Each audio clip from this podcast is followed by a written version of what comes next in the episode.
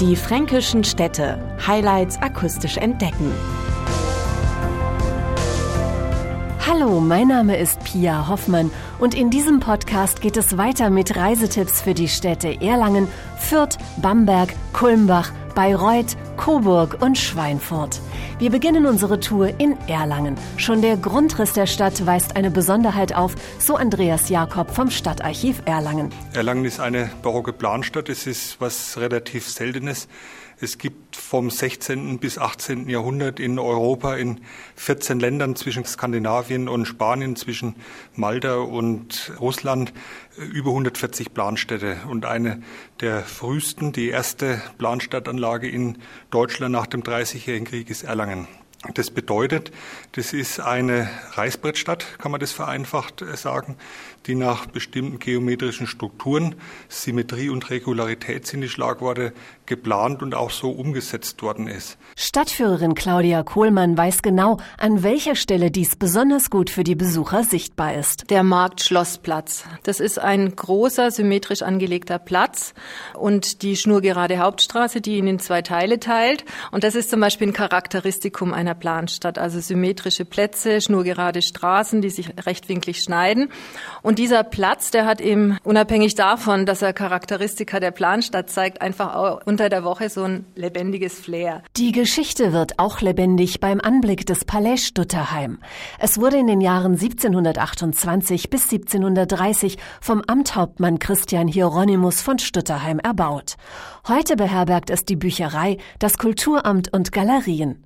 Zu den populären Markenzeichen Erlangens gehört auch das gut ausgebaute und intensiv genutzte Radwegenetz, so Julia May vom Tourismus- und Marketingverein. Erlangen als Fahrradstadt hat zum einen ganz viele innerstädtische Radwege, wodurch man einfach in der Stadt ganz gut von A nach B kommt, oft auch schneller als mit dem, als mit dem Auto oder mit öffentlichen Verkehrsmitteln.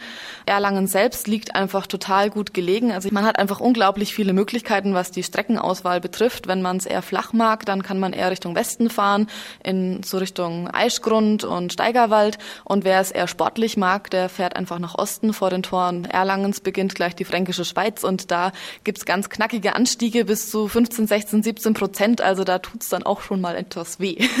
Für die besonders sportlich Ambitionierten gibt es sogar spezielle sportmedizinisch betreute Rennradworkshops.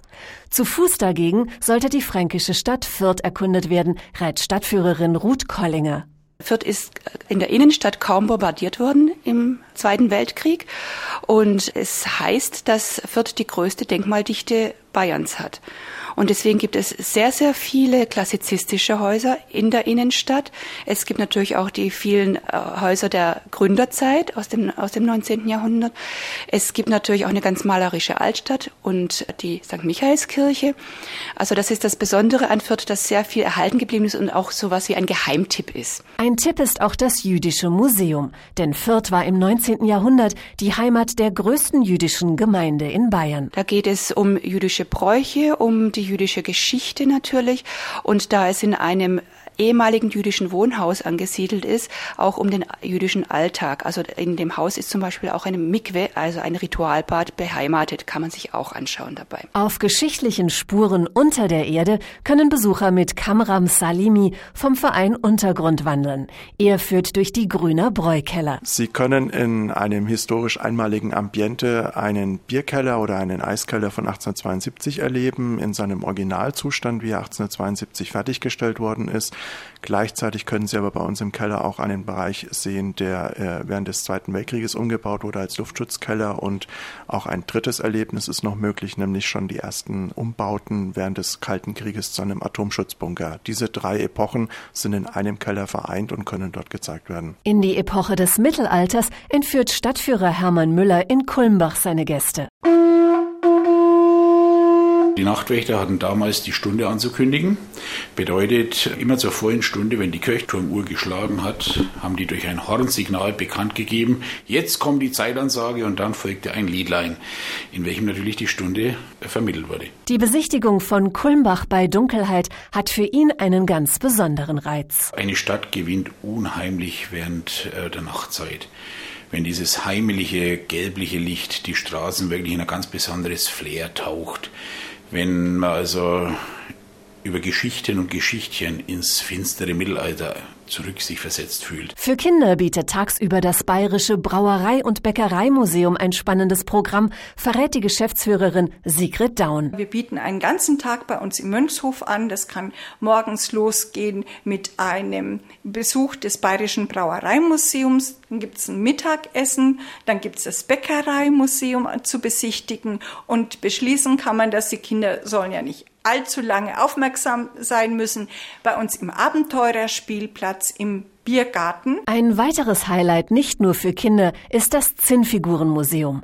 Über 300.000 Einzelfiguren warten dort auf kleine und große Besucher, so die Leiterin Astrid Fick. Im Zinnfigurenmuseum stellen wir die Weltgeschichte in ganz, ganz vielen einzelnen Dioramen dar. Wir haben etwa 150 Dioramen, die sich der Besucher anschauen kann.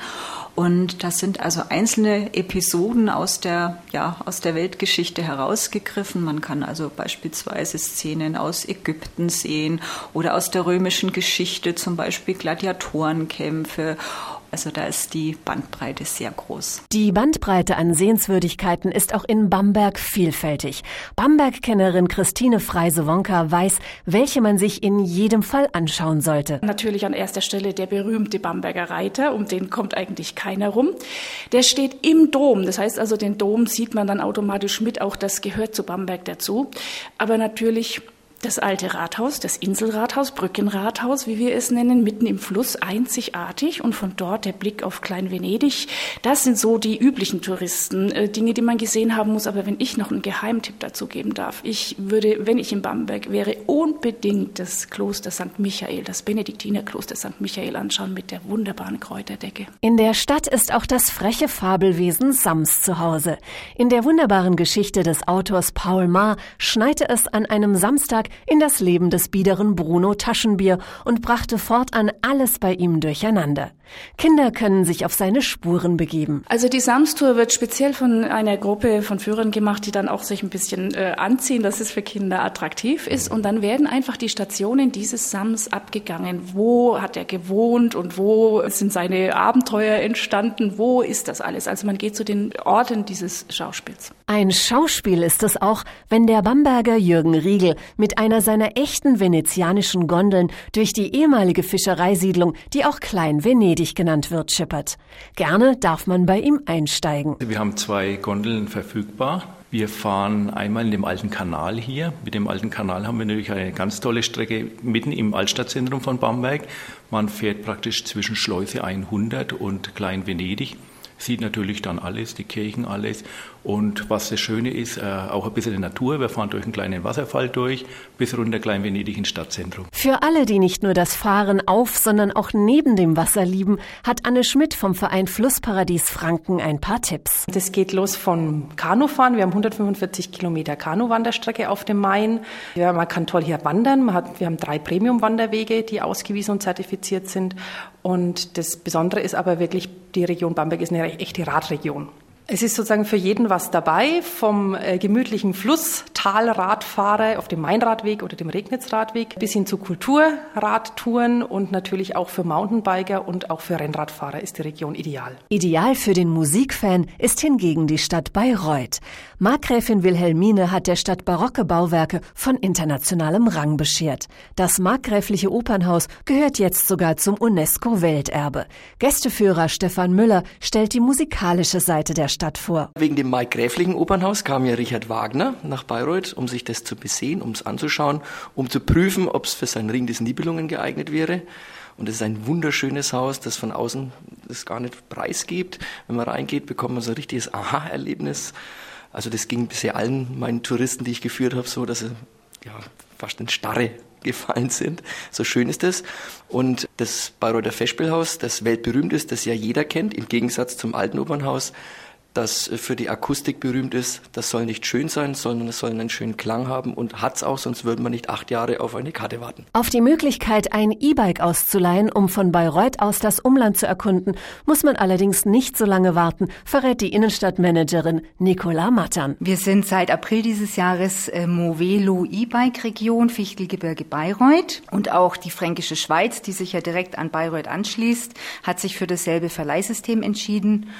Und somit werden wir auch dieser Trendsportart und diesem Zukunftstrend, sage ich mal, E-Biken absolut gerecht. Den kleinen Gästen wird man mit einem spannenden Ausflugsprogramm gerecht. Bayreuth bietet für Kinder zum Beispiel das Urweltmuseum in der Innenstadt, wo man sich lebensgroße Dinosaurier anschauen kann. Das ist ganz spannend. Oder am Röhrensee gibt es Bootsverleih, ein Streichelzoo oder eben auch einen ganz neu errichteten Spielplatz, wo man ganz tolle Aktivitäten unternehmen kann. Während den berühmten Festspielen bietet die musikalische Stadt für Kinder ein besonderes Extra so Gästeführer Stefan Müller. Die Kinderoper findet immer während der Premierenwoche der Festspiele statt, auf einer Probebühne mit den richtigen Stars, mit den tollen Festspielsängern. Da engagiert die Katharina Wagner junge Regisseure, die dann stark verkürzt, also es soll nicht länger als eine Stunde, 1,20 dauern, die Opern den Kindern näher bringen, aber mit Gesang von den tollen Solisten. In unserer nächsten Station Coburg erhebt sich die sogenannte fränkische Krone mit ihren gewaltigen Mauern und Türmen hoch über der Stadt. Ihre geschichtliche Bedeutung erklärt Beatrice Höllein. Die Feste ist die zweitgrößte Burganlage in Deutschland. Die Feste war auch der Ort, wo Martin Luther beherbergt hat, sechs Monate lang während die Augsburger Diät. Und drittens, man muss nicht vergessen, unsere Feste hat eine wunderschöne Kunstsammlung. Und diese Kunstsammlung ist so umfangreich. Wir haben die Kutschensammlung, die Glassammlung, Gemäldesammlung. Da ist so viel zu entdecken oben auf unserer Feste. In der ganzen Stadt wacht überall ein Schutzpatron über die Coburger. Ihm haben sie auch eine besondere Spezialität zu verdanken. Der, unser Schutzpatron Heiliger Mauritius ist oben auf die Spitze unserer Giebels dargestellt mit seinem Marschallstab. Und die ist 31 Zentimeter lang. So raten Sie mal, wie lang sollte unsere Bratwurst sein?